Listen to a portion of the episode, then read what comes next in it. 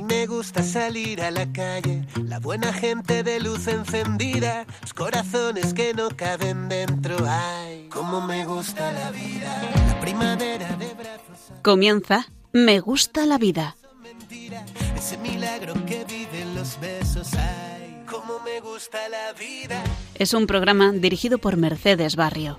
donde los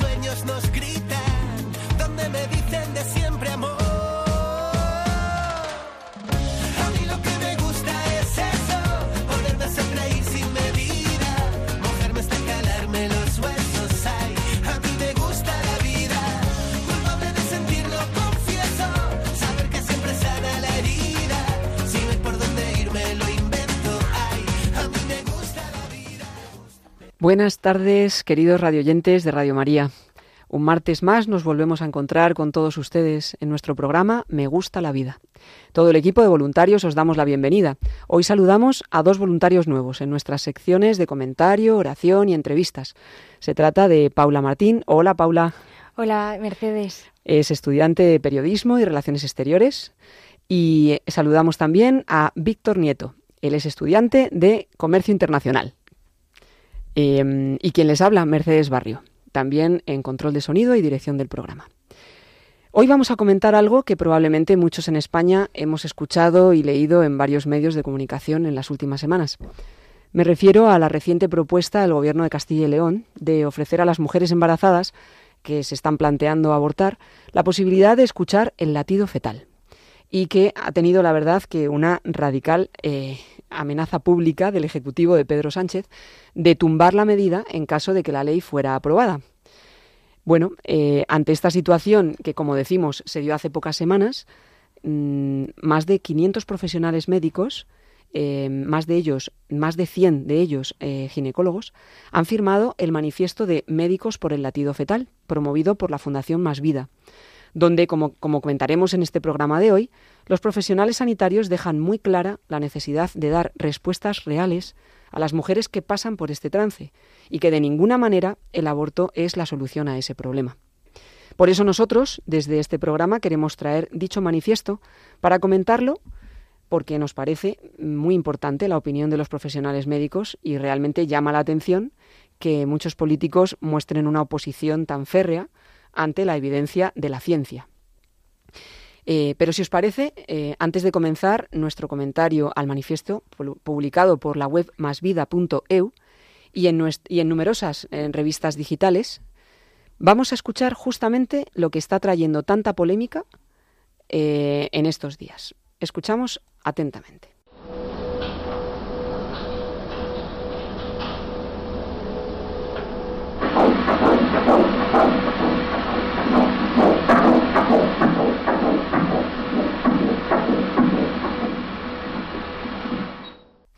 Bueno, ¿qué os parece? Esto es lo que está generando tanta polémica.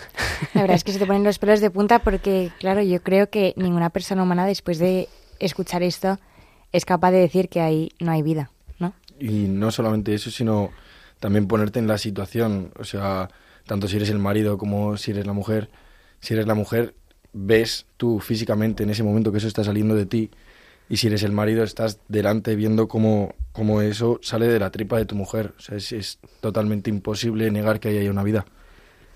Así es, pues eso es lo que está generando ahora mismo toda, toda polémica y por eso en este programa queremos, vamos a intentar profundizar eh, sobre el manifiesto que han sacado los profesionales. Fenomenal, pues si os parece comenzamos con la lectura del manifiesto que bien dice así. Durante años nos han tratado de vender que lo que se quitaba del cuerpo de la mujer al practicar un aborto era un coágulo o un amasijo de células, pero ahora resulta que ese ser tiene latido. En realidad, este reciente descubrimiento que parecen haber realizado el mundo de la política y de los medios no lo es tanto, pues yo era conocido desde hace muchos años por la embriología más elemental. Y no solo eso, sino que es fácilmente constatable los embriones de la especie humana que a partir de la tercera y cuarta semana de vida puede haber latido del corazón mediante la realización de una simple ecografía. Pues bien, este importante hecho sin duda constituye una parte fundamental de las que se deben considerar a la hora de plantearse la denominada interrupción legal del embarazo. El embrión feto tiene latido. La ley de autonomía del paciente recoge que tienen derecho a conocer, con motivo de cualquier actuación en el ámbito de su salud, toda la información disponible sobre la misma. La información clínica forma parte de todas las actuaciones asistenciales, será verdadera, y obliga al médico no solo a la correcta prestación de sus técnicas, sino al cumplimiento de los deberes de información. Recientemente, un centro en donde se practican abortos ha sido condenado judicialmente por ocultar información sobre las consecuencias que éste pueda ocasionar.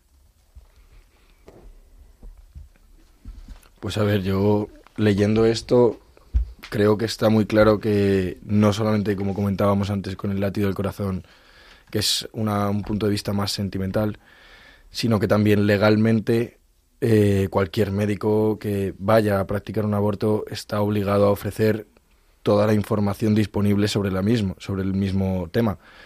Con lo cual, una información para mí imprescindible sería el latido del corazón.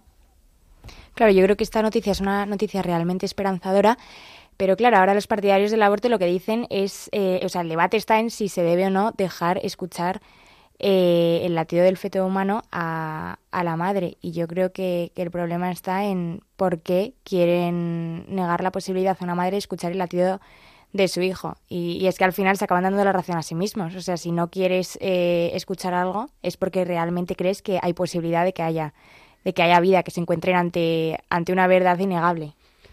Así es, fijaros que hace alusión a lo de recientemente un centro donde se practican abortos ha sido condenado judicialmente y esto salió porque la patronal del negocio del aborto en España, eh, bueno, fueron abogados de la Fundación Española de Abogados Cristianos, eh, les acusó de publicidad engañosa eh, y por ocultar los riesgos que tiene la práctica del aborto y el Tribunal Supremo les ha dado la razón, o sea que eh, porque ciertamente es así, ¿no? Que la la, la, información que se da siempre va sesgada, ¿no? Y bueno, pues yo creo que a mí me da mucha pena pensar que, que o sea, la incoherencia, ¿no? En los profesionales y en la sociedad. Esa incoherencia que hace que cuando te vas a hacer una tomografía, por ejemplo, tienes que firmar no sé cuántos papeles para que estés enterado de que te van a radiar, de que te van a poner un contraste, de que puede tener efectos colaterales, de que puedes tener alergias, etcétera, ¿no? Y tú pues te tienen que informar de todo eso y a nadie le parece, o sea, le parece lo lógico, es más que si no te lo si no te lo hacen firmar,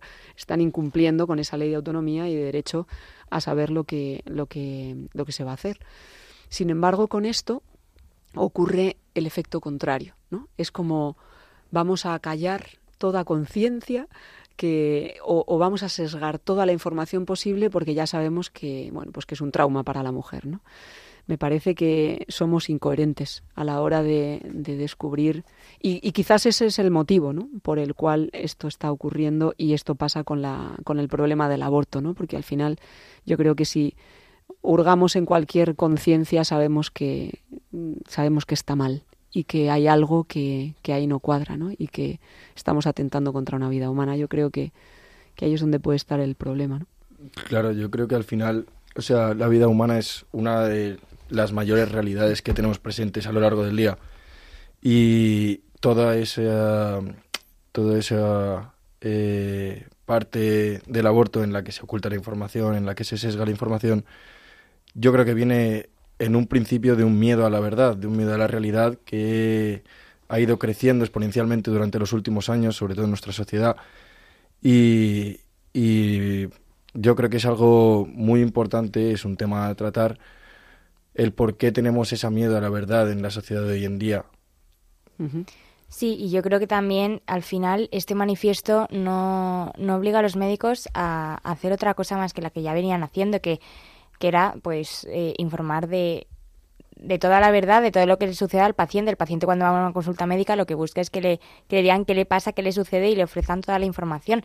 Entonces al final esto eh, no, no dice nada, nada sobre, sobre los médicos, sino que al final lo que viene es a recordarnos que, que el embrión se trata de una vida humana independientemente de todos los comentarios que digan aquellos que defienden el aborto.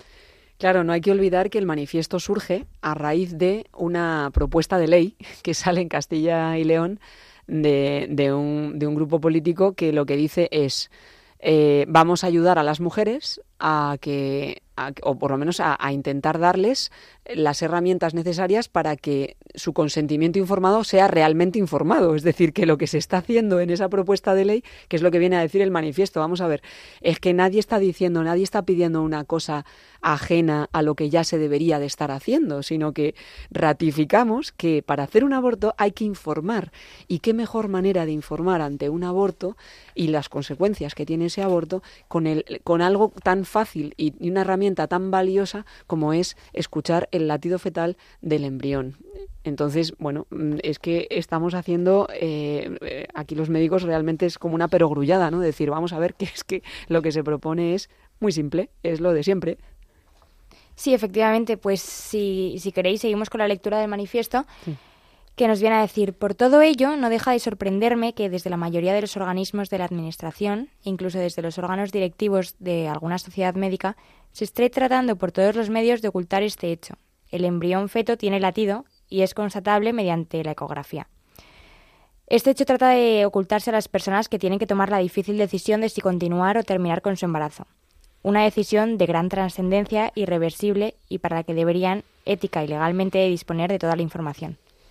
Claro que tal vez estas instituciones puede que consideren que las mujeres no están suficientemente capacitadas para gestionarlo adecuadamente y que por tanto deben ser tuteladas. Tomar la decisión de si abortar o no es algo que no se puede hacer a la ligera, pues tiene consecuencias obvias para la vida del embrión feto y también para la de su madre. Bueno, es, a mí esto me, se me pone un poco la piel de gallina, ¿no? Porque cuando leo lo de que hay personas que creen que las mujeres no están capacitadas ¿no? para tomar esas decisiones y que tienen que ser tuteladas, eh, sale ese paternalismo que a veces en la medicina ha sucedido y que tanto se ha criticado justamente para que para dar esa autonomía al paciente en tanto en cuanto sea, sea posible, sea necesario.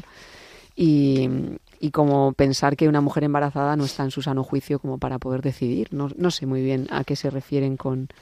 Eh, pero ciertamente pasa. Y al final la sociedad y muchos profesionales, lamentablemente, eh, pasan a, tomar las decisiones, ¿no? O a apretar de, tal manera o a, presionar de tal manera a la mujer que, que, la mujer no tiene otra posibilidad alguna ni ve en su horizonte otra posibilidad alguna que la de abortar. Lo cual es muy triste. Claro, o sea, yo es que eh, según vamos leyendo el manifiesto, lo voy leyendo ya aquí en los papeles que tenemos, y lo que veo es un, es un grupo de personas que quiere poner las cartas sobre la mesa, nada más. O sea, yo creo que hay ciertas personas que están ya, pues, un poquito hartas, podemos decir, de que no se pongan todas las cartas sobre la mesa cuando tienen que hacer su trabajo, y su trabajo en este caso es poner las cartas sobre la mesa. Entonces, yo creo que al final esa, esa manera de ocultar la información, bueno, pues mm, realmente es como una especie de droga con la que se intenta adormilar a la gente para que tome decisiones sin pensarlas y sin saber ni siquiera lo que hacen y sin pensar en las consecuencias. Sí, a mí me llama la atención de esta última parte que hemos leído que, que bien dice que se trata del aborto, se trata de una decisión de gran trascendencia irreversible. Y es que muchas veces eh, aquellas clínicas que, que ejecutan ese tipo de técnicas para, para abortar, para matar ese, esa vida humana, eh, pues al final lo que hacen es facilitan todo tipo, bueno, facilitan todo tipo de información. Al final lo que tratan es matan al bebé y luego no advierten a la madre de, de todas las consecuencias y de todos los efectos secundarios que estas técnicas acarrean. Entonces como que se limpian un poco las manos y, y no y no ofrecen ningún tipo de información, que si ellos realmente son los primeros que dicen tenemos que ofrecer información, bueno, pues que también ofrezcan información a esas madres sobre los efectos secundarios que esta técnica puede llevar consigo, porque al final eh, lo que hacen es ocultarles la realidad. Así es, y, bueno, al final no deja de ser un modo de coacción. Al final, si tú cuartas la verdad y mermas esa verdad y no das la verdad completa, aunque duela o aunque sea dura en, un primer momento, cuando es un embarazo pues que no ha sido deseado, hay una serie de problemas que no estamos juzgando en este momento, sino eh, esa posibilidad de dar ayudas reales, ¿no? Y, no y no ocultar la verdad, ¿no? y poder tomar la decisión siempre se tiene que tomar para que una decisión sea libre, eh, tiene que ser en la verdad no puede ser coartando em, ni, ni, ni, mermando ni disminuyendo la, la, verdad, ¿no? la, información. Entonces, al final, eh, pues es esa mm, contraposición que ves con las personas que, que están eh, a favor del aborto, ¿no? Al final esto es una coacción. Privar a una mujer mm, que pueda escuchar y que pueda tomar la decisión con todos los argumentos y con todas las cartas, como decías Víctor, todas las cartas sobre la mesa, eso es que pueda eh, decidir con libertad. Ahora no está decidiendo con libertad porque no tiene toda la información y porque no tiene el latido, de, es decir, no tiene la posibilidad de, de ser consciente, que es lo que hace el latido fetal, ser consciente de que es madre, de que ya es madre. ¿no? Claro, y aparte, yo creo que cuando una mujer se hace consciente de que es madre, es cuando puede tomar esa decisión con la mayor competencia del mundo. Eso es. Porque al final tú escuchas el latido y en ese momento inevitablemente te sientes madre, porque está dentro de ti y escuchas que late su corazón. Y desde mi experiencia, lo único que puedo decir es que lo más competente que hay en este mundo es una madre. O sea, Así es. Sí, yo creo que al final los defensores de esta técnica del aborto lo que buscan es que la persona no se enfrente a ningún tipo de juicio moral, que no se plantee nada y, y evitar todo tipo de pensamiento, eh, porque en el momento en el que una madre se plantea o no si hay vida dentro de ella, es que innegablemente va a acabar diciendo sí. O sea, es que no se plantea el acabar con la vida de su bebé. Entonces yo creo que la solución fácil y sencilla es decir que no, que nadie piense, que los médicos no intervengan, que nadie dé su opinión. Eh, lo mejor es quitar esto de, de la realidad y hacer como si nada hubiese pasado cuando al contrario. Sí, y quitarle a, a eso, lo a, a callar la conciencia, ¿no? Intentar que cuanta menos información tenga, mejor, ¿no? Pues si quieres, eh, Sí, terminamos de... continuamos. Sí, terminamos de leer el Continuamos manifiesto. Este, este manifiesto en el, que, en el que bien dice que si la interrupción legal del embarazo es algo, es algo digno de ser promocionado, como parece deducirse de algunas declaraciones oídas estos últimos días, pues adelante, a ver si este año hay más que el pasado. Pero si lo, sabe, si lo que sabemos es realmente es un drama, habrá que plantearse qué hacemos para disminuir el número de dramas. Así, de forma parecida, a como se ha llevado a cabo con gran éxito, por cierto, en otros escenarios, como son las muertes por accidente de tráfico o por consumo de tabaco, parece adecuado que, junto con otras medidas de apoyo social, laboral o económico, se planteen mejoras en la información, también con imágenes que muestren la realidad de lo que estamos hablando. El embrión tiene latido cardíaco. Y en todo caso, lo que no puede hacerse es confundir a la opinión pública, alentando sobre los daños potenciales que le puede producir a un embrión en peligro inminente de ser eliminado. La comprobación mediante una ecografía Doppler es que el corazón, ese cora- corazón del embrión, está latiendo. Es, es tremendo. Este, este párrafo a mí me, ya es como caer de esto es eh, creer o reventar, ¿no? Eh, fijaros que eh, aquí el doctor José Ignacio Sánchez Méndez acertadamente, ¿no? Hace un poco irónicamente, ¿no? Como diciendo, bueno, vamos a eh, a ver si este año hay más que el pasado, como diciendo, bueno, es que como si no dando dando importancia, ¿no? Que al final es lo que eh, dicen, si es algo digno de ser promocionado, pues bueno, pues parece deducirse que, ala, a ver si hay más, ¿no? Que el año pasado. Como, como si fuera un reto, ¿no? El tener más abortos eh, al año.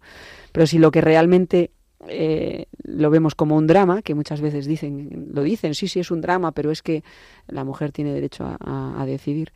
Entonces lo que hay que plantear es, es bajar y disminuir el número de dramas. Eh, yo estaba pensando ahora en todas esas campañas, como dice aquí, ¿eh? de tráfico, de las cajetillas de tabaco, que hay un pulmón con un cáncer y dice, verdad es que el fumar mata, el claro fumar el mata. ejemplo. Claro, el fumar mata. Entonces, te compras la cajetilla, pero ves un pulmón hecho horrible o la cara de un, de un señor que se está medio muriendo a causa de su cáncer por el tabaco, ¿no? Bueno, eh, ¿qué hacemos con esto, no? Es Claro, exactamente a mí, igual. A mí me parece una buena idea poner un cartelón enorme en la puerta de los abortorios Claro, que ponga abortar mata. claro, Justo, abortar el fumar mata. mata, pero abortar también. Claro, exactamente. Pues es que es exactamente igual. Y me parece, me, me parece una perogrullada, pero me parece muy bueno que aquí el doctor, yo creo que eso ha sido muy, ha estado muy acertado de, de explicarlo así, tal cual. También con imágenes que muestren la realidad de lo que estamos hablando. Y, y además esto lo está diciendo en positivo. El latido es la información positiva de que ese embrión está vivo. O sea, no está diciendo el aborto mata, está diciendo el embrión está vivo. Eh, eh, en positivo para no herir entre comillas, las conciencias de las personas, porque si no lo que habría que hacer es poner la realidad de un aborto, que, que, que hiere la sensibilidad, efectivamente, claro que hiere la sensibilidad cuando uno ve una foto de un embrión abortado, ¿no? Por supuesto que sí, y además cuánto, cuánto, cuánto es lo que decían aquí, o sea, decían eh, el momento en el que lo dice casi de forma irónica, que, que dice, pues a ver si este año hay más que el pasado. Justo eh, mirándome para, para hacer el programa, he estado mirando algunos datos y, y resulta que ahora mismo en el mundo hay entre 40 y 46 millones de abortos anuales, de los 210 millones de embarazos que hay. Eso significa entre un 20 y un 22% de bebés que son locura. abortados. Una locura. Mm, es- Y es si bestial. seguimos a más y si seguimos a más, ya no es solamente el problema de, de ética, que obviamente está ahí y que es algo que hay que tratar y que es algo que va en la educación, no en los colegios, sino en las casas.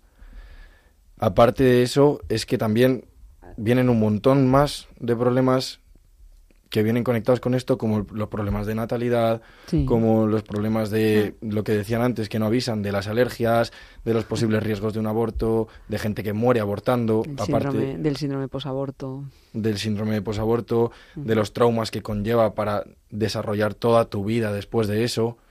Exacto, efectivamente. Y, y fijaros, la última, pala- la, la última frase me- eh, es eh, el otro día escuchando también una entrevista en la televisión, eh, eh, es que se cae por su propio peso, ¿no? Dice, ¿por qué les preocupa tanto hacer una ecografía?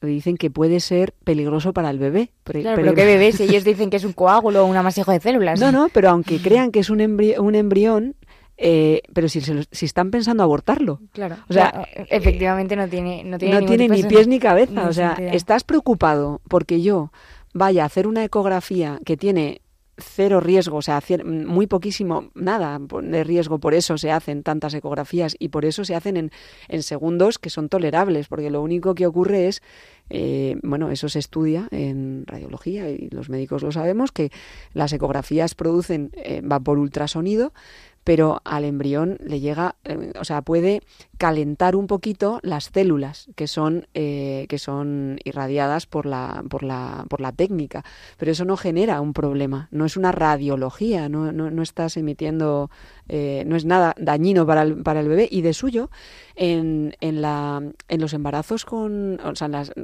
cuando se hace la fecundación in vitro, todas las mujeres que que se que bueno que, que van a la fecundación in vitro se les hacen un montón de controles ecográficos, pero un montón, y nadie dice nada. O sea, está todo el mundo enca- encantado y haciendo fotos de todas las, Claro. las ecografías durante todo el embarazo. Y ahora nos preocupamos de no vaya a ser que el embrión sufre daños por la ecografía del latido fetal. es que es de... es No, de claro, y si la ecografía al final fuese tan, tan, dañina, tan dañina para el embrión, eh, no sería la ecografía más utilizada, la ecografía Doppler mm, en toda Europa o en toda España, ¿no? O sea, no tendría ningún tipo de sentido. Sí, es, es un poco...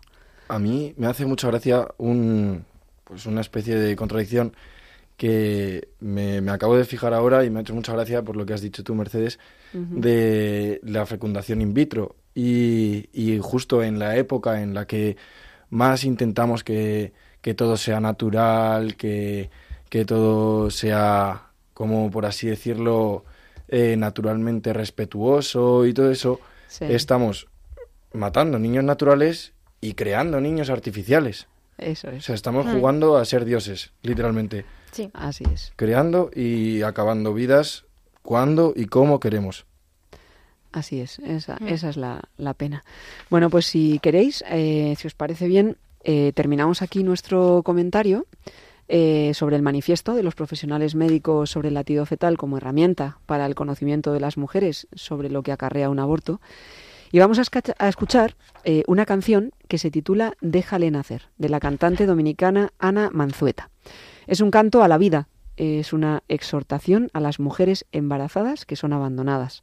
Ante todo, anima a acoger la vida que traen como un regalo maravilloso de Dios. Y ojalá que pues con esta canción las mujeres que están en esta situación y nos estén escuchando comprendan que su bebé, lejos de ser el, el problema, es la solución a su drama y, y probablemente la respuesta y la solución a su sufrimiento. Escuchamos.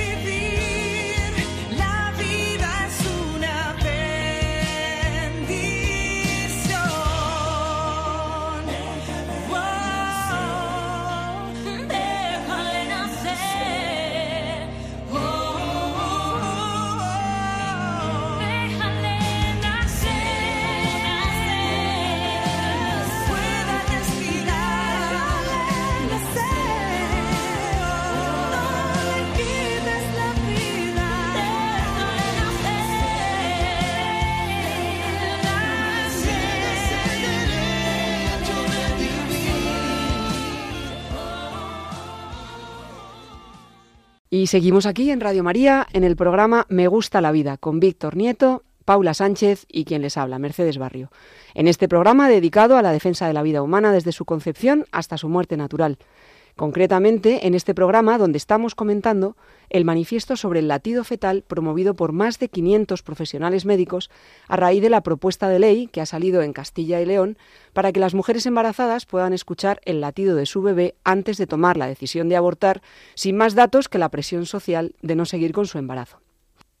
Y tenemos la suerte de contar telefónicamente con la presencia de la doctora Lucía Nebreda. Ella es ginecóloga en la Clínica Universitaria de Navarra, madre de seis hijos, y es una de las que de, la- de esos 500 profesionales que han firmado el manifiesto eh, del latido fetal de Castilla y León. Eh, muy buenas tardes, Lucía. Buenas tardes. ¿Qué tal? ¿Cómo Encantada de hablar con vosotros. Muchísimas gracias por, por habernos eh, permitido tener este ratito contigo eh, en este programa.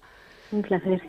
Eh, pues mira, quería, quería preguntarte, por, en, primer lugar, que nos cuentes un poquito eh, sobre tu vocación a la medicina, porque al final eh, es lo más importante y de donde me imagino que deriva todo lo demás. Cuéntanos un poquito.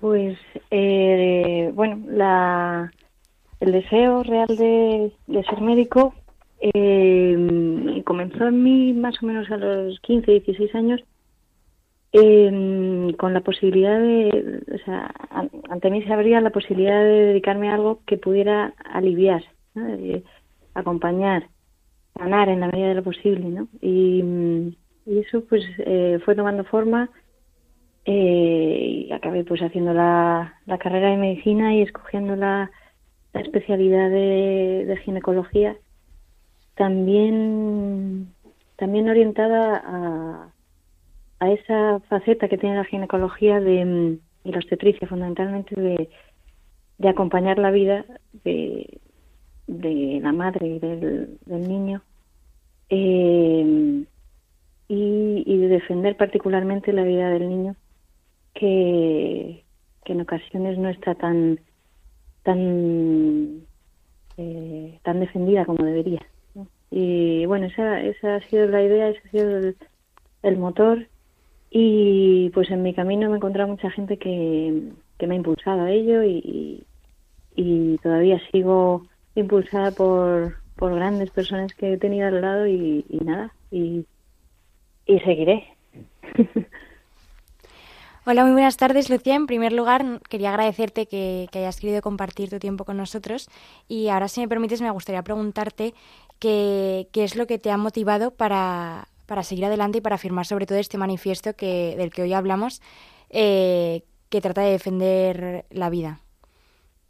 Bueno, es un, eh, es un manifiesto que, mm, que desde luego, bueno, punto por punto estoy de acuerdo con él y, mm, y que en cierto modo eh, me alegro de que se haya generado este revuelo porque, porque ha servido de que para que llegue a oídos eh, de personas que habitualmente o no se plantean esto o, o lo tienen ya asumido o tal, se ha generado de nuevo un debate que, que parecía ya acallado y, y bueno, yo no sé en qué quedará, pero la verdad es que simplemente que a oídos de muchísima gente eh, llegue mm, esta eh, esta propuesta y luego este manifiesto que, lo único que dice es el embrión tiene latido y eso es una verdad innegable,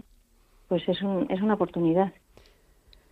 Sí, Lucía, una cosa es importante que estabas diciendo y me parece que es fundamental y crucial y, quizás parte por ahí viene el, el, el revuelo, ¿no? Eh, y es que eh, están tocando puntos ahora con respecto al aborto que son cruciales y que el hecho de que un colectivo profesional basado en hechos científicos que siempre están hablando de que si los que defienden la vida no se no, no, se fundamenta en nada yo creo que quizás eso es lo que tiene más poder ahora no y lo que más está levantando ampollas no te parece eso es en, en los primeros puntos de, del manifiesto que hemos firmado es lo que es lo que pone no de, dices es un debate que para nosotros los médicos para nosotros los científicos para ya es, ya es evidente que la vida eh, eh, son datos que, que, que, lo que decía el manifiesto, que, que, es de la embriología más elemental, de, de la embriología que se, que se estudia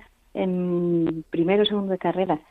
Eh, que ahí hay una vida dotada de una genética totalmente distinta a su madre, que ahí hay un corazón que late a un ritmo totalmente distinto al de su madre, porque a veces es el doble o el triple de rápido al que al que está latiendo su madre en ese momento. Uh -huh. Eso es eso es innegable. O sea, eso eso nosotros mm, lo sabemos desde hace mucho tiempo. Parece que se intenta ocultar a, a la población mmm, eh, no sé muy bien con qué objetivo. Vamos, me lo puedo imaginar, pero pero que ese que ese dato es real no no es cuestionable. Eso, Uh -huh. eh, se le podrá dar o no un significado más trascendental, pero es innegable. Y el latido, en realidad, es, es, un signo precioso. O sea, que sea justo el latido es un signo precioso, pero sobre todo eh, es innegable de vida, pero es una vida que además ha comenzado eh, tres semanas antes de que, de que comience a latir ese corazón. Es decir, ha comenzado ese esa, uh -huh. esa dotación genética, esa persona única que, que, pensará de una manera distinta, que tendrá sus gustos, que, que, que tendrá el pelo como digan su, sus genes, esa persona ya ha comenzado antes. Lo que pasa es que el hecho de que lata un corazón pues es, es un signo muy muy bonito y, y muy y muy llamativo y, y que impacta mucho. ¿no? Es desde el- prácticamente una mujer desde que se entera de que está embarazada, casi al mismo tiempo Claro. ya le late el corazón a su hijo. Prácticamente al mismo tiempo. Tienes el test de embarazo en la mano y, y si no son tres días antes o tres días después, ya ese corazón Ya tiene latido, claro, qué bonito. Sí, al final, al final la mujer es eh, la, la primera vez que va, que va a ver a ese embrioncito, eh, es el- ya está latiendo, ¿no? Es como el signo y el distintivo de su vida, ¿no? Que está ahí empezando. Hola, buenas, Lucía. Eh, Hola, yo soy buenas. Víctor. Bueno, lo primero, un placer. Y lo segundo, muchísimas gracias tanto por estar aquí con nosotros como por la labor que haces eh, como, como médico y como parte de, de este manifiesto que es tan importante en los tiempos que corren. Y luego, bueno, la primera pregunta que te iba a hacer era, ya la has solucionado un poco, que porque se habla del latido del corazón en este manifiesto y al final ese es un síntoma pues como mucho más emocional para la madre y, y- y mucho más eh, sentimental. Pero el individuo como tal, un individuo nuevo, único, se, se forma cuando se forma el ADN. Y la pregunta que yo te quería hacer es, ¿cuándo se puede considerar que se ha formado el ADN de una persona única y nueva? El, el ADN que conformará a un individuo, el que llevas tú en tus células, el que llevo yo, el que lleva mi madre, eh, cualquiera de mis hijos, ese em, comienza a, a estar completo en el momento en el que se unen el ADN del espermatozoide del padre con el ADN del, del óvulo, del ovocito de la madre. En ese momento, en el momento que llamamos de la concepción, se une ese, ese ADN de ambos gametos y comienza un individuo, un individuo nuevo, irrepetible y, y que, y que se irá desarrollando, pasará por distintos estadios, empe- empezará, em, para simplificarlo un poco, empezará siendo un embrión, después un feto, después un niño, después un adolescente, después un joven, después un adulto y después un anciano. Y, y será pues su vida, de, de- irá pasando por distintos distintos aconte- acontecimientos, eh, con toda su belleza, a veces con, con dureza, pero pero es su vida, ¿no? Y, y ese individuo efectivamente es, es como, como comentábamos, en, en el momento en el que se unen esas, esas dos eh, esas dos mitades para formar el todo que ya va a ser la persona.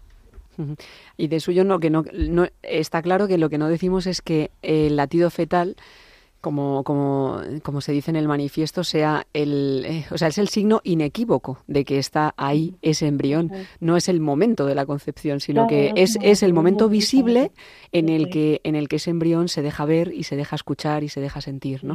Que es quizás ese es el momento incipiente, ¿no? Entiendo. Eso es, eso es. Es verdad que, por, lo digo por así por experiencia propia, ¿no? Quizás eh, ser consciente de, de lo que está creciendo dentro de ti, o sea, que de lo que crece es un hijo, eh, es un proceso que a veces no es inmediato, ¿no? Eh, lo, lo primero que ves, pues es un test de embarazo, dos rayitas, que ahí ya está viviendo, y ahí ya, ya está viviendo tu hijo, pero bueno, puede ser una noticia que te, que te abrume, que te pille el, ¿no? Es ese primer momento de ser consciente de, de, bueno, vale, estoy embarazada, Sí. con todo lo que eso conlleva, tal. Luego al poco tiempo ves la ecografía en la que ya ves el latido y eso también cambia todo, ¿no? Porque porque ya una mujer pues eh, habrá quien lo sienta desde el minuto cero, yo hablo en mi caso, ¿no? Pero eh, pues esa esa primera ecografía pues ves eh, y dices, es verdad que estabas ahí, Sí. es verdad que estabas ahí, ¿no? No solo no solo lo sabía por porque en un test había salido que sí, sino que ahora te veo claro. y quizá quizá te empiezo a querer, ¿no? En- en- en- hay quien puede desde antes porque porque tiene un corazón muy grande, pero, pero es verdad que ese momento, Sí. si no es que empieces, por lo menos lo potencia. ¿no? Somos, Después ya- somos, claro, sí que somos humanos. Claro, Necesitamos es sentir. somos- somos eh, muy limitaditos claro. y, y- y a veces un gesto, un, luego notas movimientos, luego, o sea, patadas, luego en el parto te lo entrega la matrona y dices, era todo verdad, es que estás aquí, eh, ahora cómo te voy a cuidar, ¿no? ¿Qui- qui- ¿Quién me enseña esto? Pero, mm, pero es verdad que, que es un proceso lento, ¿no? Y que en, en ese, en ese momento sí que puede ayudar esa primera ecografía que a mí, en, pues en mi caso particular, han sido eh, embarazos deseados, ¿no? Pero que incluso en mí que eran deseados, eh, ese primer, esa primera ecografía me han dado un salto en, en, la, con- en ser consciente De la realidad. de que, de que es verdad, que estás ahí, que te veo, que te, tienes tus bracitos, tu corazón, tus pies y Y de una realidad, yo creo, Lucía, corrígeme si me equivoco, que es eh, inequívoca y es que ya eres madre. O sea, porque me acuerdo una vez que hicimos una entrevista a Esperanza Puente, que, bueno, pues ella ha sido, mm, eh, ella ahora es una grandísima eh, provida, ¿no? Pero en ese momento en el que tuvo en su vida, ¿no? Que, abortó y que, y que cuenta su testimonio, em, eh, bueno, la, la diferencia entre ser madre, ella decía, ¿no? La diferencia entre ser madre de un hijo vivo o ser madre de un hijo muerto. ¿No? Pero la, el- es, es madre. Entonces, caer en la cuenta y hacer caer en la cuenta a la mujer de que ya es madre en ese momento, creo que es crucial. Y yo creo que es el problema, ¿no? Que está viendo. Es, verdad, es- es totalmente cierto. Yo lo he visto, vamos, decenas de veces, mujeres que, que muertas de miedo, abrumadas, sobrepasadas por circunstancias que a veces son complejísimas, Sí. están deseando, deseando que alguien les coja de la mano, les acompañe, les cuente qué posibilidades tienen, eh, qué ayudas existen. Mm, eh, eh, Sí. Muchas vienen porque porque algo intuyen, ¿no? Algo intuyen de lo que lo que llevan dentro, algo intuyen y, y, y vienen un poco buscando esa respuesta y, y, y la verdad es que esa respuesta es que es solo una. Eso que llevas dentro es tu hijo. Mm. La verdad es esa. No es tu hijo y mm, en esta semana concreta de embarazo tiene latido. E- Eso es eh, es innegable. Eso, yo por, a mí me da pena eso que, que la que que no esté al alcance de toda mujer esa, es ver es- ese primer latido. Privarles, eh, ¿no? Privarles de eso. eh, que no tengan esa posibilidad, aunque en un principio hayan decidido no seguir adelante. Privarles, o sea, negarle esa posibilidad, esa primera ecografía que, que podría cambiarle todo, podría evitarles ese horror del aborto que, que tiene consecuencias mm, evidentemente para, el, para la vida del hijo, que ya no va a poder vivir, ya no va a poder ver los colores, tener amigos, no, no va a poder mm, tener una vida, ¿no? Con toda la belleza que tiene una vida. Y en la madre que, que, que sin tener esa información o sin tener ese impulso de, de la primera ecografía Mm. que yo en carne propia lo, lo he vivido, em, toma una decisión que, que le va a acompañar siempre sin tener la información, que eso, de eso también eh, incide mucho el manifiesto en, el, en, Sí. en que en, en el mundo médico jamás eh, mm, jamás cualquier acto médico se da eh, se realiza sin, sin haber informado al paciente previamente, sin haberle hecho firmar ocho papeles eh, por las dos caras Sí. y, y dices bueno en este en este caso oye mejor si está decidiendo si está decidiéndose entre abortar o no mejor vamos a meterla en un túnel que no se cuestione nada hasta que ya haya abortado y entonces ya no hay nada pues oye Sí.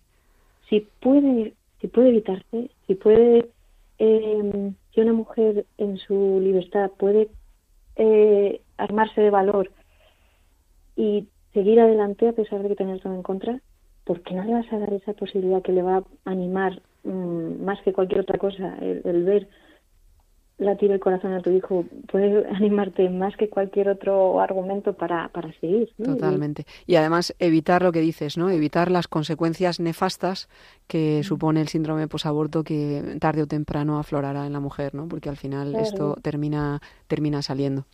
Sí, yo, vamos, en, eh, yo, a las mujeres que, que deciden no seguir adelante y, y bueno, pues, y en su libertad dicen, bueno, no, no, gracias, no prefiero, prefiero no verlo, prefiero no oírlo, pues yo no me considero quien para juzgar No, a una claro. persona que, que desconozco sus circunstancias, sus miedos, su, lo que le Mm. lleva ahí, tal, yo no, puedo entrar ahí, entonces, eh, Dios me libre, ¿no? Eh, Pero, pero, pero es verdad que la verdad es la verdad y eso no se le puede ocultar a una mujer, de no pasa nada. Claro, y sobre todo cuando hay cuando hay un tercero. Y se acabó. No, o sea, no, no es verdad que no sea, que no pase nada. No es verdad que, Eso es. que, que eso sea pues lo que decía un poco el manifiesto al principio, ¿no? que eh, no es verdad que eso sean unas celulillas que te quitas en medio y se acabó. No, no es verdad. No es verdad. Y, y lo tienes que saber antes de hacerlo. Porque, porque cuando ya lo hayas hecho, Va a ser tarde. casi eres una, casi, casi se puede considerar que tú eres una víctima más de toda, Todo de toda esa falta de, de información, de toda esa presión social que se ha ejercido sobre ti, que todo mm, no debería haber ocurrido. O sea, debería haber sido informado, debería haber sido acompañado, debería haber sido eh, sí, debe- debería haberse llevado de una manera más humana como para que una mujer eh, finalmente y libremente pueda mm, decir, pues eh, le he hecho un valor increíble y continúo. ¿no? Y eso de otra manera, cegándola, no contándole nada, diciéndole esto, ya verás un momentito, vas a, vas a estar dormida tantos minutos y ya está, y ya te olvidas. y tal. Eso es una mentira. Y eso Claro. es una mentira. eh, una mentira de consecuencias eh, fatales para las dos personas, ¿no? Claro, Lucía, al final este manifiesto nos acaba hablando de una verdad innegable, como decías tú, que es que el embrión humano, esa vida que lleva dentro de la mujer, tiene latido, existe y, y es una vida aparte, eh, aunque esté dentro del cuerpo de la mujer. Que, eh, o sea, esta verdad al final es algo que, que toda la comunidad de médicos sostenía, no solo ahora, pero, pero este manifiesto es el que ahora mismo ha salido a la luz. Eh, ¿Por qué? ¿Qué ha motivado a la comunidad de médicos a, a sacar esta, este proyecto de ley adelante eh, ahora mismo y no, y no hace tantos años atrás. Bueno, siempre, yo creo que siempre ha habido valientes que, que se han opuesto al avance de, de esta manera de, de ver al hombre y de ver a- al ser humano, ¿no? Eh, que, que bueno, mm, parece que, que, que va como a pasos agigantados, no, no te puedes oponer, pero, mm, pero de vez en cuando aparece una circunstancia en- en la que en la que se arma revuelo, se arma eh, un poco de lío, de tal manera que te da pie a volver a decir, oye, eh, todos estos médicos no estamos en, eh, no estamos a favor de, de esto. Nosotros nos hemos formado para tratar de mm, para tratar de mejorar la vida de las personas, para tratar de curar al que en el caso de que se pueda curar, para tratar de aliviar en el caso de que no se pueda curar. Eh, no nos parece bien que, que esto suceda, ¿no? Y, pero se ha dado mm, siempre, siempre ha habido eh, en cada paso hacia adelante en, en el aborto ha habido mucha gente en contra.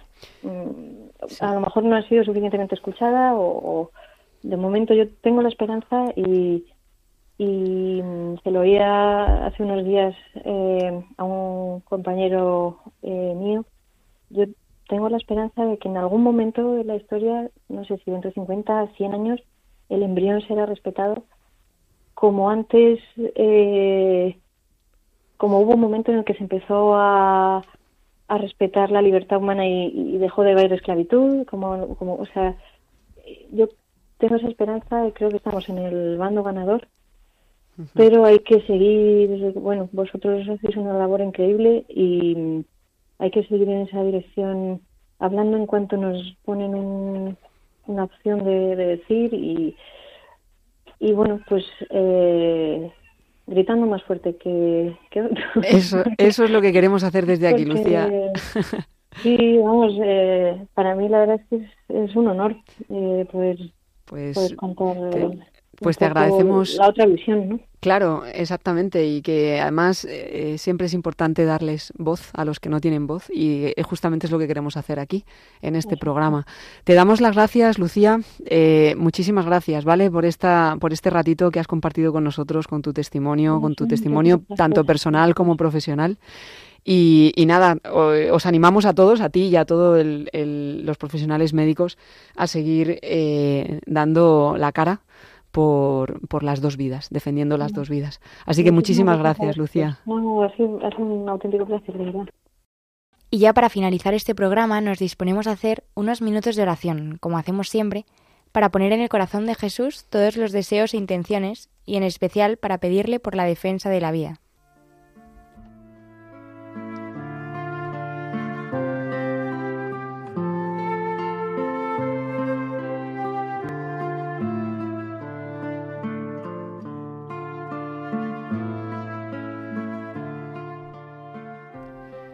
Sagrado Corazón de Jesús, venimos estos minutos de programa a poner a tus pies a todos los niños que están en este momento en el vientre de sus madres y están en peligro de ser exterminados por la terrible realidad del aborto.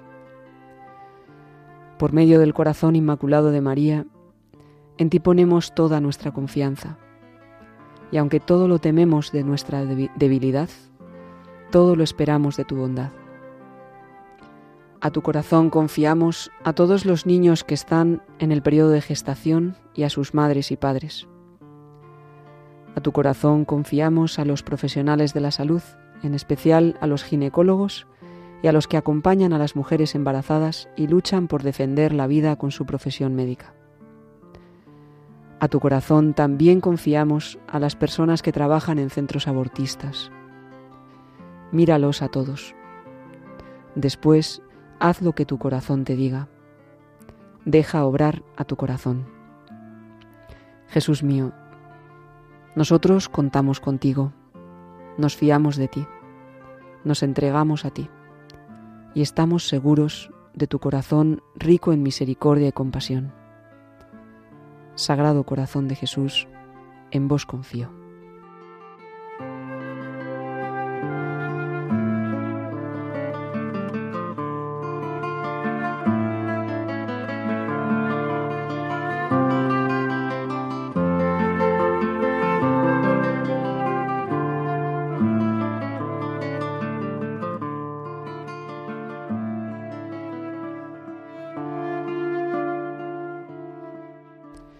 Señor Jesús, qué grande es la vida humana, tanto que tú quisiste hacerte uno de nosotros. Tú también tuviste un corazón que comenzó a latir en el vientre de Santa María, y en su corazón quedaron células de tu propio corazón. Qué grande eres. La realidad del aborto está haciendo estragos en nuestra sociedad, Señor.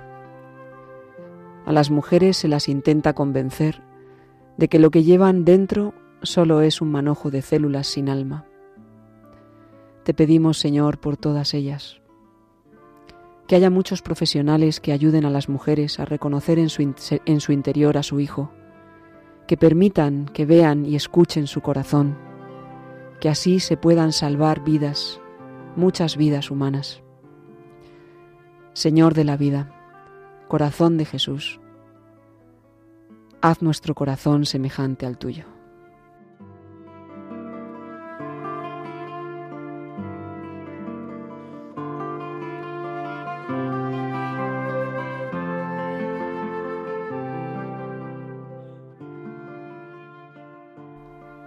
María, Madre del Amor Hermoso, dulce muchacha de Nazaret, tú que proclamaste la grandeza del Señor, y diciendo que sí, te hiciste Madre de nuestro Salvador y nuestra Madre, atiende hoy las súplicas que te hacemos. Fíjate especialmente en aquellas mujeres que están viviendo su embarazo solas, sin apoyo o sin cariño, que puedan sentir el amor del Padre y que descubran que cada niño que viene al mundo es una bendición. Que sepan que la decisión de acoger y permitir vivir a su hijo les será tenida en cuenta con abundante bendición.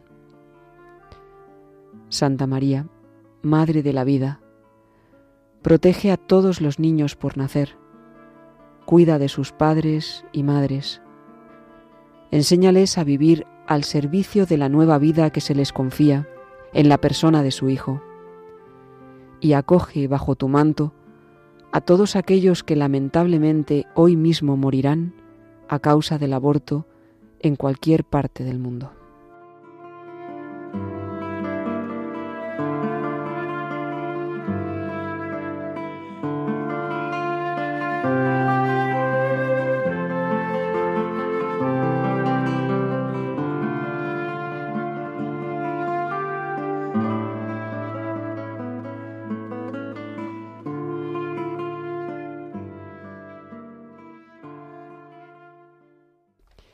Pues queridos oyentes de Radio María, aquí terminamos este programa donde hemos comentado el manifiesto de los médicos sobre el latido fetal como instrumento para salvar vidas. Damos las gracias a la doctora Lucía Nebredo por la entrevista y el testimonio que nos ha concedido. Damos las gracias también a todos nuestros voluntarios, comentaristas y a todos ustedes que nos siguen a través de esta radio de la Virgen, Radio María. Ponemos a su disposición para comunicarse con la dirección de este programa Me Gusta la Vida un correo electrónico que es me gusta la vida arroba radiomaria.es, repito, me gusta la vida arroba radiomaria.es y también pueden contactar con nosotros mediante las redes sociales o bien por el correo postal dirigido a nuestro programa Radio María, Paseo Lanceros número 2, 28024, Madrid. Y les recordamos que pueden volver a escuchar el programa o recomendarlo a algún conocido a través del podcast de la página web www.radiomaria.es o pedirlo en CD para recibirlo en casa. Nos despedimos hasta el próximo programa que será Dios mediante dentro de 15 días. Muchas gracias y hasta el próximo. Tiene la vida más vida si la tienes cerca. Es el paraguas, no te baila el agua sin más. Tiene la risa que alivia todos los problemas. Es esa palabra que escucha cada suspirar. Es una vela encendida porque si hay un día en la oscuridad. Vierte un ratito la herida, por eso es mi amiga para bien y mal. Qué bonito es saber que siempre estás ahí. Quiero que sepas que voy a cuidar de ti. Qué bonito es querer y poder confiar. Afortunado yo por tener tu amistad. A mí lo que me gusta es eso, a sonreír sin medida, mojarme hasta calarme los huesos, ay, a mí me gusta la vida. Han escuchado Me gusta la vida con Mercedes Barrio.